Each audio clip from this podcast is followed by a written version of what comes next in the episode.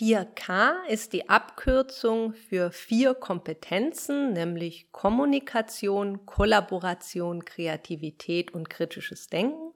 Und das sind die vier Kompetenzen, von denen in digitalen Bildungsdebatten vorherrschend davon ausgegangen wird, dass sie im heutigen Bildungskontext immer wichtiger werden, also immer wichtiger werden in einer zunehmend digital geprägten und vernetzten Gesellschaft. Wie immer bei solchen Konzepten gibt es natürlich auch an den 4K Kritik. Trotz alledem können sie doch eine ganz gute erste Orientierung sein um zu verstehen, wohin sich das Lernen und die Bildung entwickeln sollte. Dazu ist es dann aber wichtig, dass man die einzelnen 4Ks richtig einordnet, weil sie, wenn man einfach so den Begriff hört, doch oft missverstanden werden.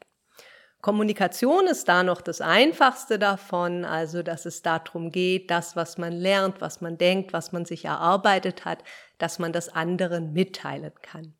Bei Kollaboration wird es schon schwieriger. Es handelt sich da also um Zusammenarbeit, aber es geht nicht um so eine Zusammenarbeit, wo man eine Herausforderung in einzelne Puzzlestücke aufteilt und dann wieder zusammensetzt, sondern um so eine Zusammenarbeit, wo tatsächlich eine Gruppe gemeinsam Verantwortung für eine Herausforderung übernimmt.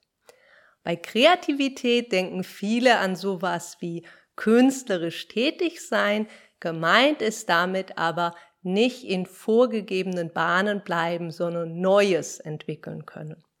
Und schließlich haben wir noch das kritische Denken. Da wird oft damit assoziiert, dass es darum geht, sehr kritisch zu sein und Nein zu sagen zu Sachen.